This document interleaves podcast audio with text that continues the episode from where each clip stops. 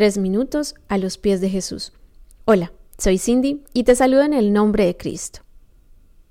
Estoy segura que estos versículos te han acompañado en algún momento de tu caminar con Cristo. Se trata de Hebreos 11, versículos 1 y 2. Es pues la fe la certeza de lo que se espera, la convicción de lo que no se ve, porque por ella alcanzaron buen testimonio los antiguos.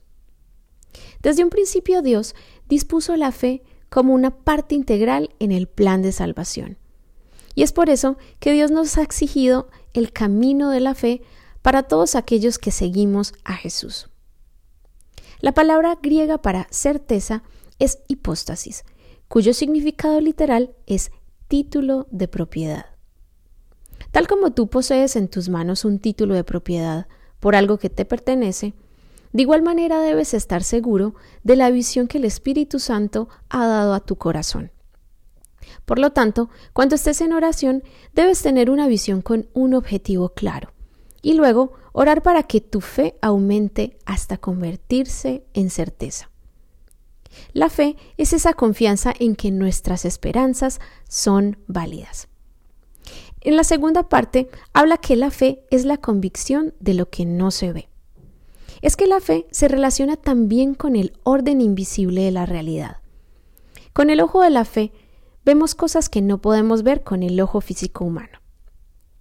La palabra convicción, el enchos en griego, significa prueba o evidencia vemos que la evidencia es algo que uno presenta ante un tribunal para probar la veracidad de su caso. Aquí se utiliza como esa persuasión total y completa a tal grado que no necesitamos de pruebas, argumentos para demostrar lo que Dios nos dice.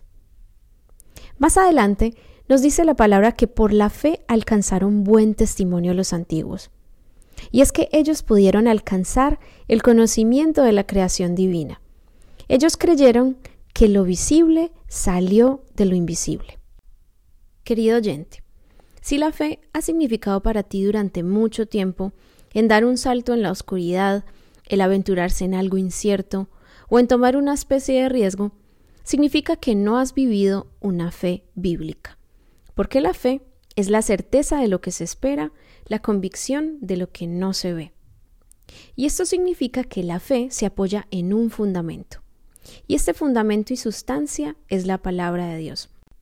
Por eso te invito a que leas el capítulo 11 de Hebreos y puedas leer sobre todos los testimonios de aquellos que vivieron en el Antiguo Testamento y que fueron aprobados por su fe. ¿Y tú? ¿Qué piensas de esto? Puedes enviarnos tu testimonio u opinión en iglesialatina.com. Que tengas un día muy bendecido.